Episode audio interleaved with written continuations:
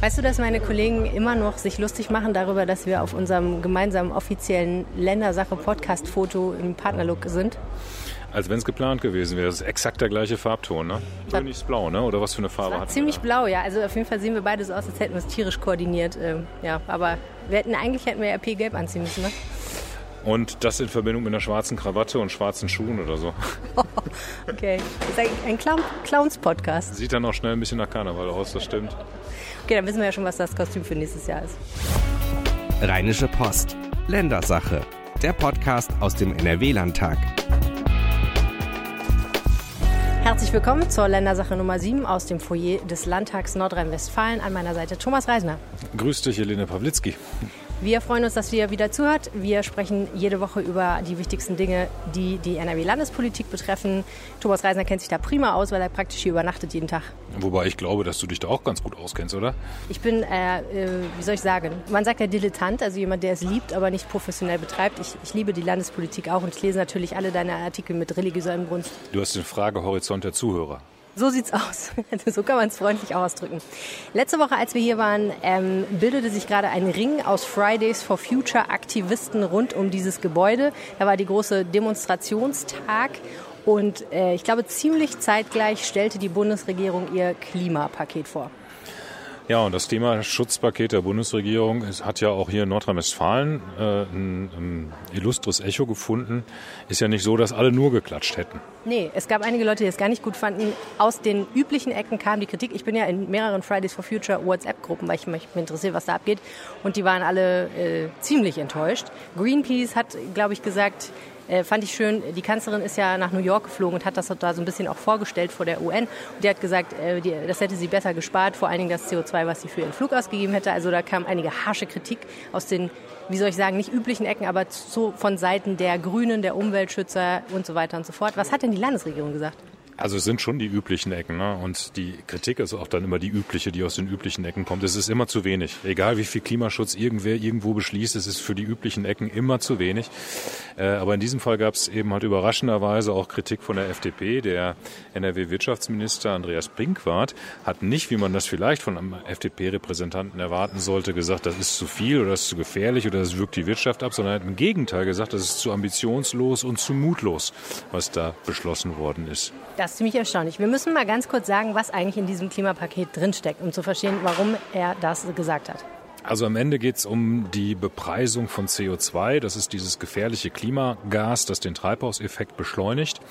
Und ähm, das Klimaschutzpaket möchte erreichen, dass der Verkehr und auch Wohngebäude und alles, was sonst noch CO2 ausstößt, also Wohngebäude über die Heizung logischerweise, der Verkehr über das Verbrennen von Benzin, dass die zur Kasse gebeten werden, weil sie CO2 ausstoßen und zwar umso mehr, je mehr CO2 sie ausstoßen.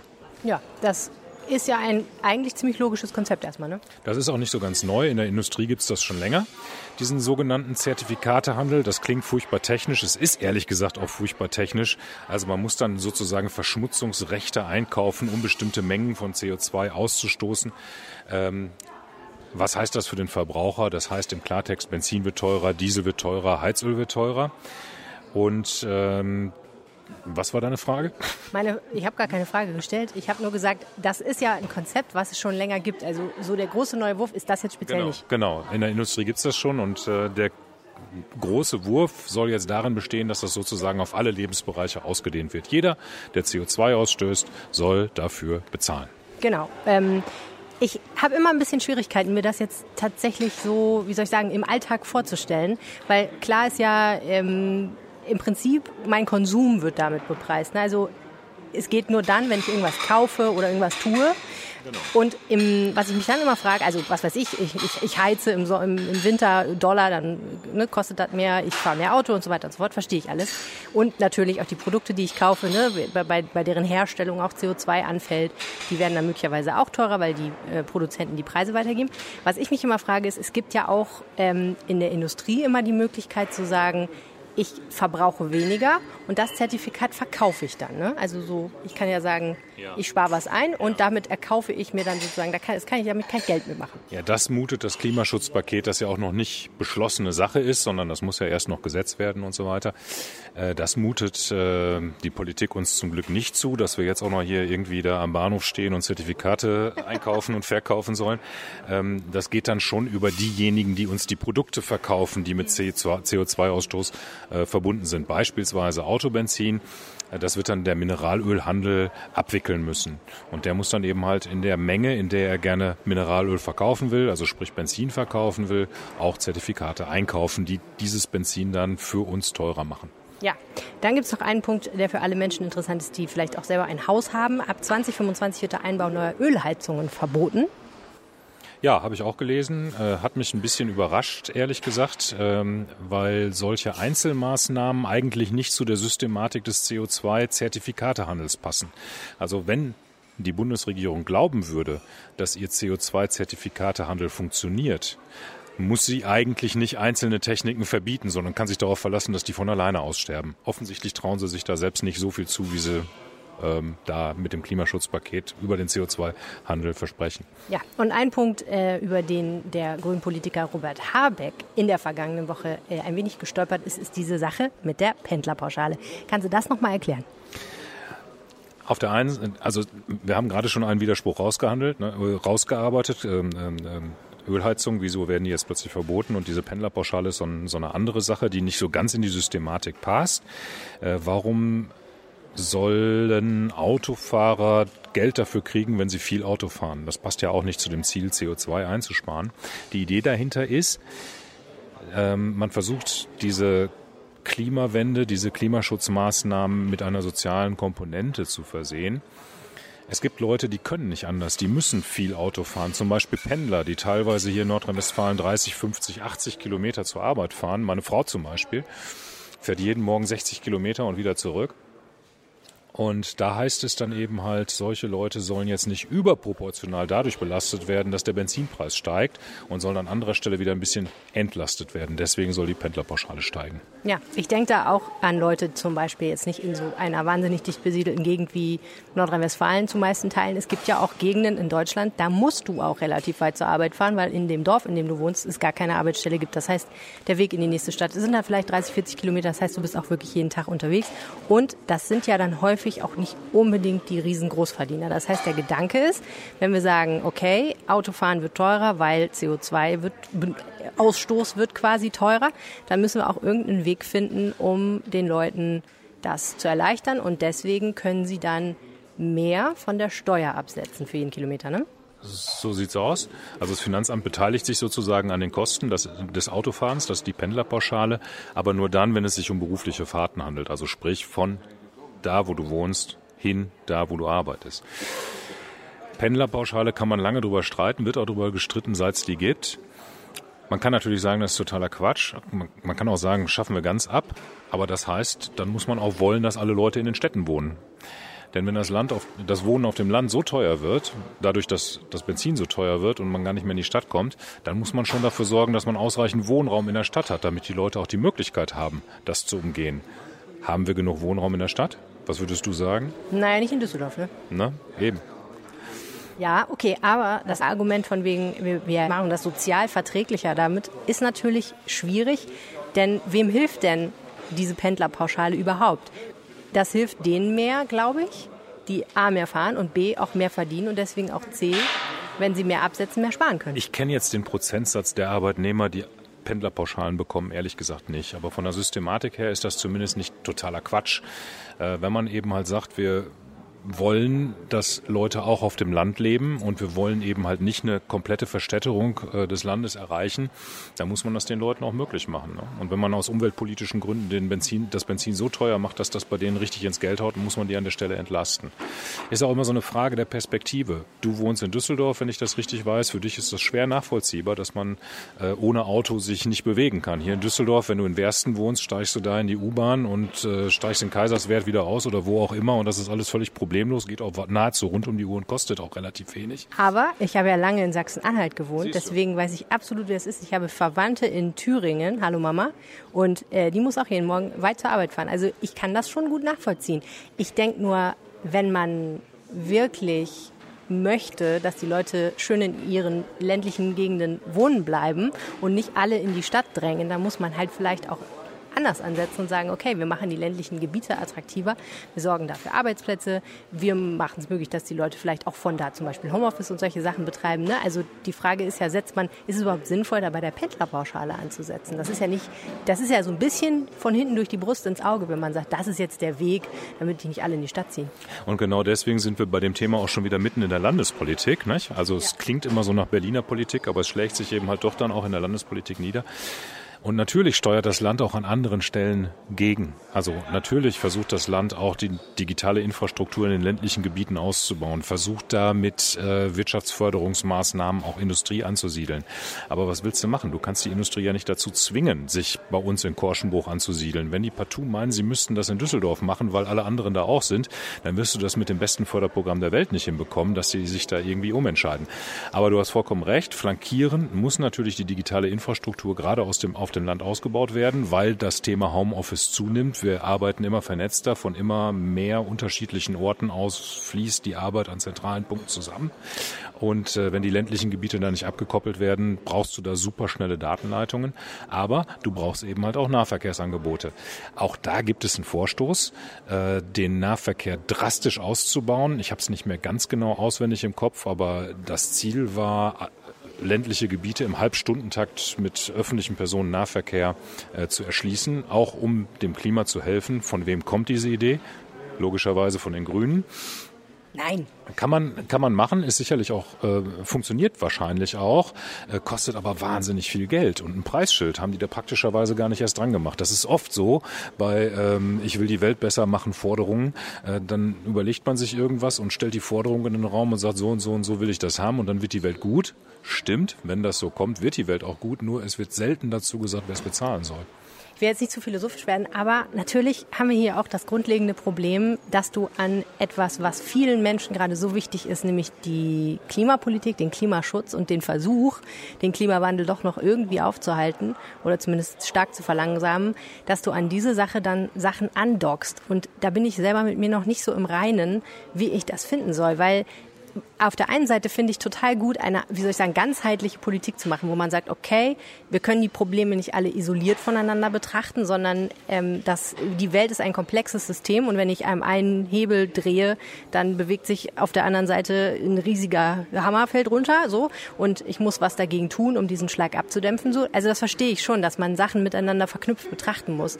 Aber gleichzeitig riecht es natürlich immer wieder so ein bisschen nach so einer Whataboutism-Politik sozusagen. Ne? Also so, okay, wir wollen das zwar auch, wir wollen auch gerne, dass insgesamt weniger CO2 ausgestoßen wird und wir wissen auch, dass wir was dagegen machen müssen, aber gleichzeitig wollen wir das und das und das und wir wollen nicht Verstädterung und ne, da hängen so viele kleine Sachen dann dran, dass es dann auch einmal wieder so wischiwaschi-mäßig wird. Das ist, glaube ich, mein Problem damit. Das, was du wischiwaschi nennst, nenne ich Interessenausgleich. und äh, das Forum, wo diese Interessen ausgeglichen werden, ist hier im Landtag und mhm. das macht Politik und Politikjournalismus so spannend. Ja, das stimmt. Kommen wir nochmal zurück zu Herrn Pinkwart, der ja gesagt hat, dringender Überarbeitungsbedarf, das ist zumutlos. Ich fühle mich gerade, ich habe mich in meinem Leben noch nie so nah an Herrn, Herrn Pinkwart gefühlt. Ähm, warum genau findet er denn das jetzt? Also was ist denn seine Idee? Ja, das hat er so ganz explizit dann auch wieder nicht gesagt. Da war er vielleicht selber ein bisschen mutlos, aber man kann aus seiner Kritik lesen, dass er die Preise für die CO2-Zertifikate nicht teuer genug findet. Ich glaube, ihm, ihm geht es insgesamt nicht schnell genug. Aber wenn die teurer wären, würde das nicht wirklich tatsächlich bedeuten, dass die Wirtschaft Schwierigkeiten hätte oder es viel schwerer hätte, so zu wachsen, wie sie jetzt wächst? Ja, nicht nur die Wirtschaft. Wenn die teurer wären, müsste ja auch die Pendlerpauschale steigen. Das habe ich nicht verstanden. Warum? Naja, also wenn es eben halt darum geht, die Bürger von den Folgekosten des Zertifikatehandels zu entlasten und der Zertifikatehandel höhere Kosten verursacht, müssen eben halt die Gegenmaßnahmen auch entsprechend steigen, zumindest nach der vorhin besprochenen Logik. Oder man sagt eben halt, ist uns völlig egal, seht zu, wo ihr bleibt mit euren Autos, äh, lauft im Zweifel zu Fuß von Mönchengladbach nach Düsseldorf, wenn ihr meint, ihr müsstet unbedingt da arbeiten. Ähm, aber das will ja dann wahrscheinlich auch keiner. Okay. Interessant ist ja auch, innerhalb der Regierung sind nicht alle der gleichen Meinung. Ähm, Ministerpräsident Ahmed Laschet hat gesagt, ist eigentlich eine ganz gute Politik. Ähm, ja, Laschet ist da der Pragmatiker, ne? Der sagt ja. halt, äh, man kann alles bekritteln. Aber jetzt haben wir erstmal was und das ist auch ein großer Wurf und den kann man wahrscheinlich auch noch besser machen. Aber wer jetzt diesen großen Wurf ablehnt, beispielsweise im zustimmungspflichtigen Bundesrat, ähm, der muss dann damit leben, dass wir erstmal wieder von Null anfangen, weil wir gar nichts mehr auf dem Tisch liegen haben. Also unterm Strich müssen Sie sich da einfach noch ein bisschen einigen, ne? die Kollegen in der, im Kabinett. Diese Woche im Landtag wird es auch um das Thema Klimaschutz gehen. Im Wirtschaftsausschuss wird ein Antrag der Grünen verhandelt. Da geht es auch um Klima. Und ähm, warum haben die Grünen diesen Zeitpunkt gewählt, um den einzubringen? Ja, ich glaube gar nicht, dass die das so präzise getimt haben, dass das mit dem, mit dem Klimaschutzpaket der Bundesregierung zusammenhängt. Möglicherweise ist es auch nur ein zeitlicher Zufall. Aber es ist schon so. Also den Grünen schwimmen so ein bisschen die Fälle weg. Sie sind ja die Erfinder der Ökopolitik. Sie haben das Thema groß gemacht. Das ist auch ein großes Verdienst. Und äh, sie werden jetzt so ein bisschen Opfer ihres eigenen Erfolges, weil das inzwischen alle machen. Alle wollen Öko sein. Ähm, und ähm, wie profiliert man sich dann, wenn man Ökopartei ist? Dann profiliert man sich, indem man sagt, gut, ihr seid jetzt alle Öko, dann wollen wir noch mehr Öko sein. Und entsprechend heißt der Antrag der Grünen Klimakrise, Doppelpunkt, die Landesregierung muss ihre Ziele nachschärfen, Maßnahmen ergreifen und einen Klimavorbehalt einführen. Tierisch catchy. Ja. okay, ähm, was heißt das genau? Also unter Klimavorbehalt äh, verstehen Sie so eine Art ähm, ähm, Sicherheitsmechanismus, alle Rechtsvorschriften, alle Gesetze, alle Verwaltungsnormen, alles, was staatliches Handeln ist, soll künftig ähm, abgeklopft werden auf Klimafolgen. Und das soll immer genau ausgerechnet und auch ausgewiesen werden, was das jeweils für das Klima bedeutet. Also, einfach ausgedrückt, NRW-Innenminister Reul beschließt, dass die Polizei doppelt so viele Streifenwagen bekommen soll. Beschließt er natürlich nicht, aber könnte ja sein. Dann muss er hinter diesen Beschluss schreiben, das bedeutet so und so viel zusätzlichen CO2-Ausstoß und das muss mit ausgewiesen werden und damit auch mit beraten werden. Dieser Aspekt muss zwangsläufig mit berücksichtigt werden. Mhm. Ähm, das erinnert mich sehr an das, was wir äh, in vielen Kommunen gesehen haben. Ähm, wir haben ja vor, boah, wie lange mag das jetzt her sein? Ein paar Wochen? Kommt mir vor, als wäre es ewig, aber ist, glaube ich, gar nicht so lange her. Sehr viel über das Thema Klimanotstand gesprochen. Also darüber, dass viele Kommunen gesagt haben, rufen wir ihn aus, rufen wir ihn nicht aus. Ähm, und dahinter steckte eigentlich auch sehr häufig dieser Hinweis, wir wollen das unsere Entscheidungen alle unter diesen Vorbehalt des Klimaschutzes gestellt werden. Und ganz oft heißt das eben sowas wie, wir wollen überhaupt erstmal darüber informieren, wenn wir hier irgendeine Maßnahme beschließen, was das eigentlich genau fürs Klima bedeutet. Und ich habe damals schon gedacht, mein Gott, ich meine, Wissenschaft ist eine schöne Sache, aber kann man das wirklich immer so exakt ausrechnen? Und ist das überhaupt eine verlässliche Zahl, die da aufs Papier ist, kommt? Die Frage ist auch, ob man das wirklich woll, wollen will. Ja? Also nicht nur, ob man das kann, sondern auch, ob man das überhaupt will. Das klingt immer so toll. Klimanotstandskommune bedeutet ja, dass die Klimapolitik das oberste Primat in der Politik, in der, in der, die oberste Entscheid, das oberste Entscheidungskriterium innerhalb der Kommunalpolitik werden soll. Aber es gibt tatsächlich äh, auch Situationen, in denen das einfach nicht geht. Ich sage dir ein Beispiel. Wenn deine Mutter, die wir gerade gegrüßt haben, was wir für alle nicht hoffen, ähm, schwer krank wird, hat einen Unfall. Und Toll. Na, Hättest du nicht jemand anders sehen Ja, ich, wir wünschen es ihr ja nicht. Nein. Du hast ja gerade so freundlich gegrüßt. Ja, toll. Dachte, Jetzt musst du erstmal einen Stein in die Schlagsahne schmeißen. den Faden auf, aber es könnte, das wäre natürlich... Wir meinen es nicht so, Mama, sorry sorry. Äh, nicht? So, und da muss da jetzt ein Rettungswagen hin. Soll man dann ernsthaft sagen, äh, der Rettungswagen muss jetzt erst seinen Akku aufladen, bevor der zu deiner Mama fahren darf? Also solche Fragestellungen ergeben Och, sich Thomas, ja das ist aber ein nein, sehr populistisches nein, Beispiel. Ne? Ja, ist, möglicherweise. Aber ich erwarte doch, wenn, also sollte es jemals in meinem Leben so weit kommen, dass Rettungswagen alle Elektroautos sind, erwarte ich natürlich, dass die Feuerwehr in der Lage ist, die aufgeladen zu halten.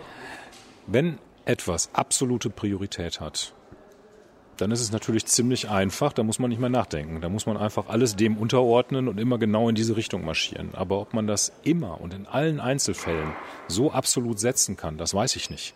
Das ist, ist mir zu einfach. Mhm. Also ich glaube, man muss auch das sehr wichtige Ziel Klimaschutz in Einzelfällen in Abwägung stellen zu anderen Zielen, die auch wichtig sind. Dafür habe ich gerade versucht, ein Beispiel zu finden und ich hoffe, deine Mutter nimmt es mir nicht übel. Du kannst ja, ich weiß ja nicht, schicke mal, schicke mal einen Blumenstrauß, also nein, alles gut. Ähm, Mit einer guten Besserungskarte. so ein kleines, kleines Feuerwehrauto, so einen kleinen äh, Rettungssanitäterwagen. Ähm, also ja, ich verstehe das Argument und ähm, das ist ja tatsächlich immer die Diskussion auch gewesen, auch, in, glaube ich, fast jeder Kommune, wo, da, wo darüber gesprochen wurde, auch in Düsseldorf übrigens, war genau das die Diskussion, nämlich die Frage, ähm, wenn es zum Beispiel, sagen wir mal, um den Erhalt von Arbeitsplätzen geht oder so, ähm, sind wir dann wirklich gewillt zu sagen, wir verzichten auf Tausende oder Hunderte oder was auch immer von Arbeitsplätzen, weil es dem Klimaschutz dient? Ja, das musst du dann ja im Zweifel machen. Ne? Also jetzt nimm mal eine Kommune, der es vielleicht nicht so gut geht, sagen wir mal so eine Ruhrgebietskommune wie Hagen oder Gelsenkirchen hochverschuldet, hat ein großes Problem damit, weil die ganze Industrie abhaut und so weiter. Und jetzt nehmen wir mal an, irgendein Industriekonzern kommt dahin und sagt, komm, wir versuchen es nochmal, Gelsenkirchen, da setzen wir jetzt eine Fabrik hin. Wenn das jetzt eine Klimanotstandskommune ist und wenn die das ernst meinen und sagen, Klimaschutz hat hier oberste Priorität und wir ordnen alles dem unter, dann müssen die diesem Unternehmen den Laufpass geben und sagen, auf die 3000 Arbeitsplätze verzichten wir. Mhm. Und will man das in dieser Konsequenz? Naja, ich bezweifle klar, das. Ich verstehe schon. Nein, nein, also ich meine, was ich sagen kann, als jemand, der in einer äh, Klimanotstandskommune lebt, nämlich in Düsseldorf, äh, de facto muss ich sagen, bisher ähm, hat das jetzt, hat sich die Frage tatsächlich noch nicht gestellt in den Wochen, in denen das jetzt gibt. Und, aber wir sind, glaube ich, in Düsseldorf zum Beispiel auch noch nicht an dem Punkt, wo es wirklich konkret geworden ist. Das ist ja dann das nächste Problem genau. bei diesen Klimanotstandskommunen halt. Nicht? Das ist erstmal ein tolles Schlagwort und das steht dann auch mal irgendwie ein paar Tage in der Zeitung und so. Ne? Aber äh, der Begriff Notstand, der ist aus meiner Sicht auch nicht gerechtfertigt. Also mit Notstand verbindet man eigentlich sowas wie Seuchenausbrüche oder Kriegsszenarien oder sowas halt, ja. Und die rechtfertigen dann außerordentliches Verwaltungshandeln, signifikanterweise auch ohne, dass unbedingt vorher demokratische Beschlüsse herbeigeführt werden, wo einfach aus dem Notstand geboren heraus Verwaltung aktiv werden muss und schnell entscheiden muss und ungewöhnlich entscheiden muss und auch sehr viel Spielraum hat. Das geht schon so ein bisschen an die Grenze der Demokratie, wenn man sich jetzt auf Notstände beruft. Und das halte ich für problematisch im Wording, aber auch in dem, was es eigentlich heißt. Und ich finde es am Ende auch unglaubwürdig, weil ich noch keine Klimanotstand Notstandskommune gesehen habe, die seit sie sich so genannt hat, sich auch so verhält. Ja, äh, auf Landesebene hast du ja schon gesagt, soll es Klimavorbehalt heißen. Das ist ja viel sanfter. Das ist ein bisschen softer. Das ist aber auch ehrlicherweise muss man den, ähm, den Grünen auch zugutekommen lassen. Das ist auch nur so ein Punkt dieser Klimavorbehalt. Gibt noch andere. Da werden sie ein bisschen konkreter. Sie sagen eben halt, wir wollen noch mehr regenerative Energie, noch mehr Verkehrswende, noch mehr Energieeffizienz und noch mehr Klimaschutzgesetz. Also wir wollen einfach überall die Ökoschrauben noch mal so ein bisschen strammer anziehen um sich eben halt damit zu profilieren. Ja, das ist nächste Woche Thema im Wirtschaftsausschuss und ähm, Sympathischerweise äh, diskutieren die Politiker das nicht nur unter sich, was mit diesem Antrag zu machen ist, sondern es gibt zusätzlich auch noch eine Expertenanhörung, wo Nicht-Politiker äh, zu Wort kommen sollen und dann wird das Bild vielleicht auch ein bisschen differenzierter. Was sagen denn die Unternehmen in Nordrhein-Westfalen zu diesen Vorschlägen? Ja, wir hatten die Möglichkeit, die ein oder andere Stellungnahme vorab schon einsehen zu können.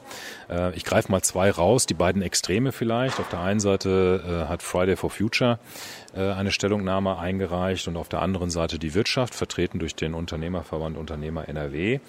Und die ähm, Friday for Future Repräsentanten sagen, da waren wir gerade, Klima, ne, Notstandskommunen. Nicht? Also es ist eben nicht so, dass man immer darauf warten kann, bis das Große und Ganze sich in die richtige Richtung bewegt. Auch einzelne Bundesländer, sogar einzelne Städte sind mitverantwortlich. Nordrhein-Westfalen ist besonders reich, hat deswegen, also im weltweiten Vergleich und hat deshalb auch eine besondere Verantwortung.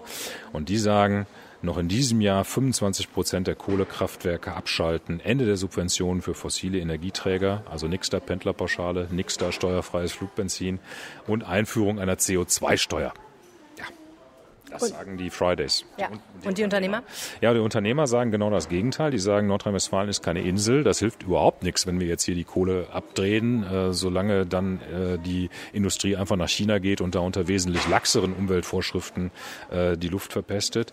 Ähm, das muss schon abgestimmt sein, mindestens bundesweit, besser noch europaweit und im Idealfall sogar weltweit. Ähm, die Unternehmer sagen, was wir stattdessen brauchen, ist mehr Innovationsförderung, denn nur der wissenschaftliche Fortschritt sorgt dafür, dass Umweltschutz auch bezahlbar und sozialverträglich bleibt. Äh, und Sie sagen vielleicht auch nicht ganz uneigennützig, das Recycling von Rohstoffen muss verbessert werden. Kann ich mir vorstellen, dass Sie das auch ohne ausschließliche Klimaschutzmotivation wollen, weil Rohstoffe einfach teuer sind und wenn da mehr in das Recycling investiert wird, sparen sie Geld. Vielleicht kann man ja auch ein bisschen was von dem einen tun, ohne das andere komplett zu lassen. Ähm, gut, wir, wir schauen, wie es weitergeht. Draußen äh, scheint die Sonne. Hoffentlich wird es nicht noch wärmer auf diesem Planeten. Äh, hast du mal deinen äh, Fußabdruck ausgerechnet? Äh, Schuhgröße 43. ich traue mich nicht. Das war die Ländersache für diese Woche. Vielen herzlichen Dank fürs Zuhören. Wenn ihr uns was sagen wollt, könnt ihr uns eine Mail schreiben an ländersache.rheinische-post.de und ihr reicht uns auch auf Twitter. Ed Thomas Reisener. Und Ed Helene Pawlitzki. Macht's gut, bis nächste Woche. Ciao. Tschüss, bis nächste Woche. Mehr bei uns im Netz www.rp-online.de